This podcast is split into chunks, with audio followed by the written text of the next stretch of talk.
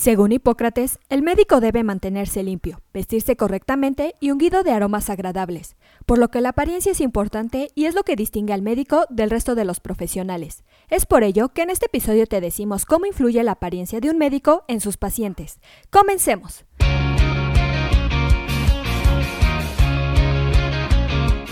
Asistencia Médico Legal, su empresa de responsabilidad profesional médica, en la cual te damos tips y consejos que te ayudarán a destacarte en el sector salud y evitar cualquier contratiempo con tus pacientes durante el desarrollo de tu profesión. Algunos médicos utilizan vestimentas más informales, pero de una impecable presentación. Claro, esto también va a depender de los diferentes rangos que ocupa el profesional de la salud. Un médico general se distingue del médico cirujano tanto en la vestimenta personal como la de consultorio e indumentaria. Tiende a ser más funcional o en la mayoría de los casos estándar, pero siempre distinta a la del ciudadano común.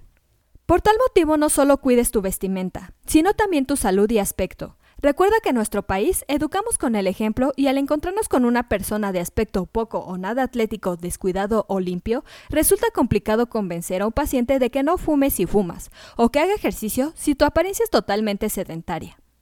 El concepto de la imagen corporal es una construcción teórica, muy utilizada en el ámbito de la psicología, la psiquiatría, la medicina en general o incluso la sociología. La imagen corporal influye en el procesamiento de información. La percepción del mundo está influenciada por la forma en que nos sentimos y pensamos sobre nuestro cuerpo. Dentro de ciertas particularidades, vemos médicos que poseen unas determinadas características físicas no opcionales, que marcan la primera impresión de sus pacientes. Por ejemplo, el sexo, una determinada constitución o unos rasgos faciales concretos.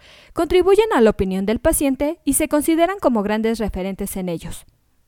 Y es que todos hemos vivido la experiencia de ir a una consulta y fijarnos en cada detalle del profesional, juzgar sus competencias no solo con su trato o sus habilidades, sino además con su apariencia, vestimenta, estilo de peinado, tono de voz y salir enamorados de todo esto y decir que médico o por el contrario decepcionados y encontrar motivos para hacer comentarios sobre su aspecto. Por lo anterior, si cuidamos nuestra apariencia, lograremos que nuestros pacientes tengan una mejor percepción de nosotros y sin duda regresarán y nos recomendarán. Eso es todo por hoy. Te invito a no perderte nuestros próximos episodios. Y la forma de no perdértelos es suscribiéndote a este podcast desde tu aplicación preferida. Y si te ha gustado este episodio, compártelo en tus redes sociales, con lo cual estarás ayudando a otros colegas a mejorar dentro de su consultorio o clínica y estarás ayudando a llegar a más personas. Si gustas dejarnos algún comentario o valoración en cualquiera de nuestras plataformas, te estaré muy agradecida, ya que sabré que estás ahí. De igual manera, te invito a que visites nuestra página en www.asistenciamedicolegal.com, así como nuestras redes sociales que son Facebook, Instagram y Twitter. ¡Hasta la próxima! Everybody says that good things never lost.